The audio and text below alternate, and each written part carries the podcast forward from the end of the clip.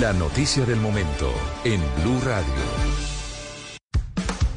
11 del día, dos minutos. Tenemos noticia del momento a esta hora. Santiago Rincón, que viene desde la Casa de Nariño porque el gobierno de Gustavo Petro va a pedir que se revoque la orden de libertad contra el hijo de la gata, de alias La Gata. Sí, señora Camila, muy buenos días. Hablamos de Jorge Luis Alfonso López, el hijo de la gata. Precisamente el gobierno nacional le pedirá al juez que otorgó la libertad que se revoque esa decisión, ya que no está fundamentada en las leyes vigentes. Lo que dice el gobierno nacional, Camila, es que ellos no han pedido en ningún momento su libertad que no es un gestor de paz, sino que es un facilitador y que no se puede suspender en ningún momento su proceso penal. Además, señalan que el alto comisionado no tiene facultades para solicitar libertad ni suspender órdenes de captura, ya que es una facultad exclusiva del presidente Gustavo Petro y no hay ningún decreto firmado por el presidente pidiendo entonces la libertad. Pero le cuento además que tenemos en nuestras manos, Camila, esta resolución 075 del 2022 en el que se nombra al señor Jorge Luis Alfonso López para que contribuya, se la leo textualmente, en la labor asignada por el alto comisionado para la paz de verificar la voluntad de paz y reinserción a la vida civil, así como la voluntad real de sometimiento a la justicia de grupos armados organizados. Es decir, la palabra que se usa ahí es si es facilitador, la persona aquí autorizada como facilitador adelantará las gestiones que guarden relación con lo establecido en el artículo primero de la presente resolución, siguiendo orientaciones y en coordinación con el alto comisionado para la paz.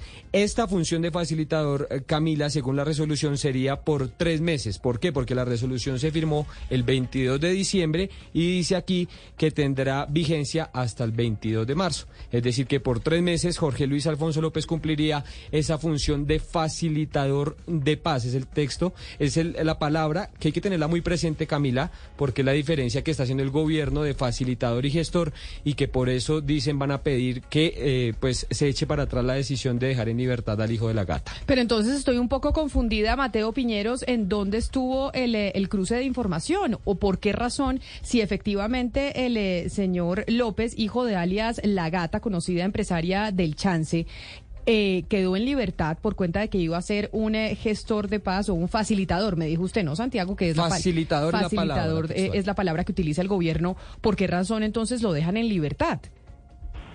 Sí, señora Camila, pues ah, estuvimos hablando con el alto comisionado para la paz, Danilo Rueda, precisamente sobre este tema, y lo que él nos explica es que a él lo que le pidieron fue determinar o de alguna manera dar el visto bueno para esta facilitación de paz que va a hacer el hijo de la gata. Lo que él nos cuenta es que él dijo efectivamente el gobierno nacional le ha dado esas facultades, pero él nos dice en ningún momento yo solicité que se concediera la libertad. Esto fue ya una decisión de un juez y lo que nos dice el comisionado, yo ni siquiera tengo la potestad de dejar libre a este señor. Yo lo que dije es, le doy permiso de alguna manera para que desde su casa, donde se encuentra cumpliendo esta condena por homicidio a 29 años de prisión, en prisión domiciliaria, eh, pues pueda cumplir con sus labores, pero en ningún momento él debe salir de su casa.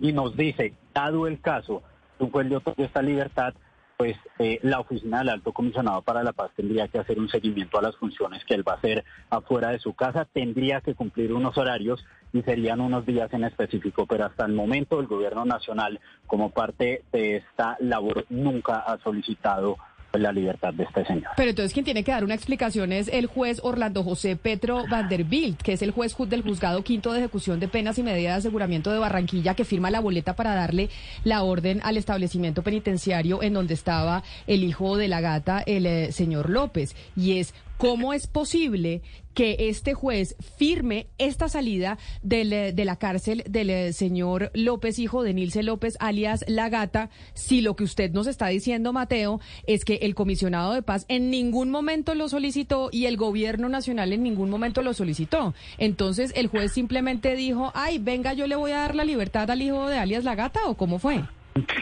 Sí, claro, Camila. Digamos que aquí lo que parece que sucedió es que al notificar el comisionado Danilo Rueda, pues al juzgado que efectivamente eh, este señor iba a ser facilitador de paz, pues seguramente el juez lo que hizo fue tomar la decisión eh, quién sabe bajo, digamos, qué condiciones o bajo qué determinaciones, y dice, listo, si va a ser facilitador de paz, pues le otorgamos la libertad para que pueda cumplir con esas funciones. Ahora, vuelvo y le digo, lo que nos dice el comisionado Danilo Rueda, eh, pues es que esta función que él va a cumplir la puede hacer perfectamente desde su casa. Lo que nos dice Danilo es que él puede recibir a esas personas con las que va a buscar los acercamientos en su domicilio y que por esto, que por esto no tendría ninguna razón para salir de su casa, si le parece, no sé si tengamos exactamente la voz de lo que nos dijo el comisionado esta mañana para que pues podamos eh, escuchar en palabras de él la explicación que nos hace eh,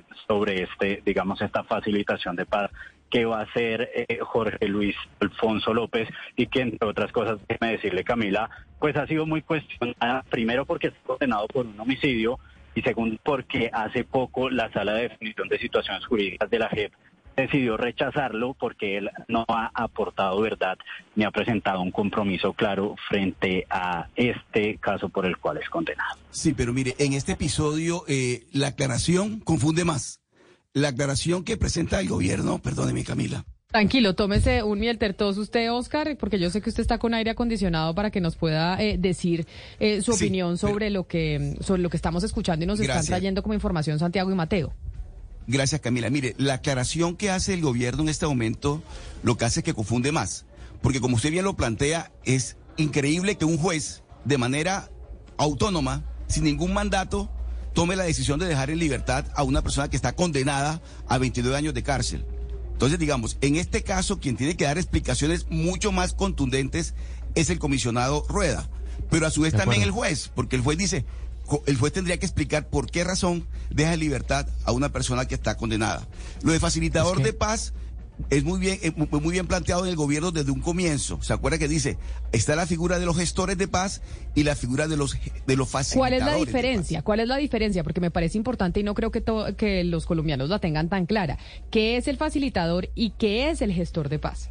Porque dice el, gobierno que este señor López eh, Santiago es Facilitador. Facilitador, no gestor. Y es lo primero en lo que insisten, que es facilitador y no gestor de paz y que por eso nunca, pues, o sea, que en ningún momento se había solicitado la libertad, porque simplemente es un facilitador, pero además es un facilitador que actuaría, en eso hay que dejarlo muy claro, que actuaría en nombre del gobierno, porque es que la resolución en clara en decir que él va a verificar o va a ayudar a verificar la voluntad de los grupos armados de someterse a valga la redundancia, o entrar en un sometimiento. Es decir, que él actuaría como facilitador, pero en nombre del gobierno, él va a ayudar a verificar si esos grupos armados tienen esa voluntad de someterse a la justicia. ¿Y el gestor de paz entonces qué es lo que hace? El facilitador es el que mira si hay voluntad de parte de los grupos al margen de la ley de someterse y entrar en este proceso de la paz total. ¿Y el gestor, Hugo Mario, sabemos? No, no, eso en la práctica yo creo, Camila, que viene siendo casi lo mismo. Bueno, ya el gobierno dará sus explicaciones sobre qué es gestor y qué es facilitador, pero en cualquier caso, Camila, el comisionado eh, sí debe responder quién solicitó eh, que el señor fuera facilitador en este caso de paz, en qué proceso, con qué grupo armado, con qué banda criminal, porque hasta el momento, no sé si Mateo lo sabe, pero hasta el momento yo del comisionado no he escuchado esa explicación, es decir, quién y a cuenta de qué eh, requiere a este, a este señor como, como facilitador de un proceso de paz. Sí, digamos que lo que ha explicado el comisionado, él, él no ha dado el nombre preciso de los grupos o las bandas con las cuales va a empezar, digamos, eh, este señor a ser facilitador de paz. Lo que ha dicho es, es eh, en la región del Caribe, en la región, pues, donde él, entre otras cosas, fue alcalde, pero además eh, donde permanece detenido por esta condena. Ahora, hasta el momento, un grupo preciso no lo ha determinado ni se sabe cuál grupo o cuál fue la razón por la que el gobierno decide nombrarlo específicamente a él. Y pues lo que hablábamos llama especialmente la atención. Y además es una persona que está condenada. Y le voy a poner un ejemplo eh, diferente, pero que tiene algo que ver. Por ejemplo, Violeta Arango en el proceso con el ELN. Ya está señalada de ser presuntamente eh, eh, la responsable del atentado al centro comercial andino y la nombran como ella sí gestora de paz en el proceso con el ELN, pero haciendo la claridad de que esta decisión se toma es porque no está condenada. Ahora, esta, eh, digamos que este nombramiento de facilitador de paz se toma con una persona que está condenada eh, pues por un delito muy grave que es homicidio y por eso también llama mucho la atención del nombramiento. Pues aquí está la voz del comisionado de paz Danilo Rueda cuando explica cuál es eh, la función o cuál sería la función de este señor eh, López como facilitador en este proceso de la paz total. Yo no he concedido ninguna libertad al señor López. Eso es, eh, eso no es así. Lo que él sigue bajo prisión domiciliaria. Yo no voy a desacatar las decisiones judiciales ni de los jueces. No tengo esa posibilidad. Respeto la Constitución y la ley. Él sigue siendo sometido a la justicia, sigue pagando su pena. Él tiene eh, una facilitación de ocho semanas para eh, explorar la voluntad de grupos armados criminales que operan en una región del país de eh, ser parte de la paz total. Pero ninguna salida, si eventualmente se diera, se realizaría eh, sin conocimiento del juez y, saldría solamente con supervisión y autorización del juez y de, y de la oficina del alto comisionado de paz que supervisaría eh, su labor, que sería por días u horas. Solamente hemos dado un plazo de ocho semanas para que él pueda cumplir esa función, pero él sigue en detención domiciliaria, sigue siendo sometido a la justicia colombiana. Pero entonces ahí no me queda claro, Mateo, y vuelvo y hago la pregunta que puede ser reiterativa, y es, si no dio la orden la oficina del comisionado de paz, Danilo Rueda, de dejarlo en libertad para que fuera facilitador durante ocho semanas en este proceso, entonces ¿quién le dio la orden al juez? O sea, el juez dijo, ah, como, como supimos de esto, lo vamos a dejar en libertad, ¿o cómo fue la cosa?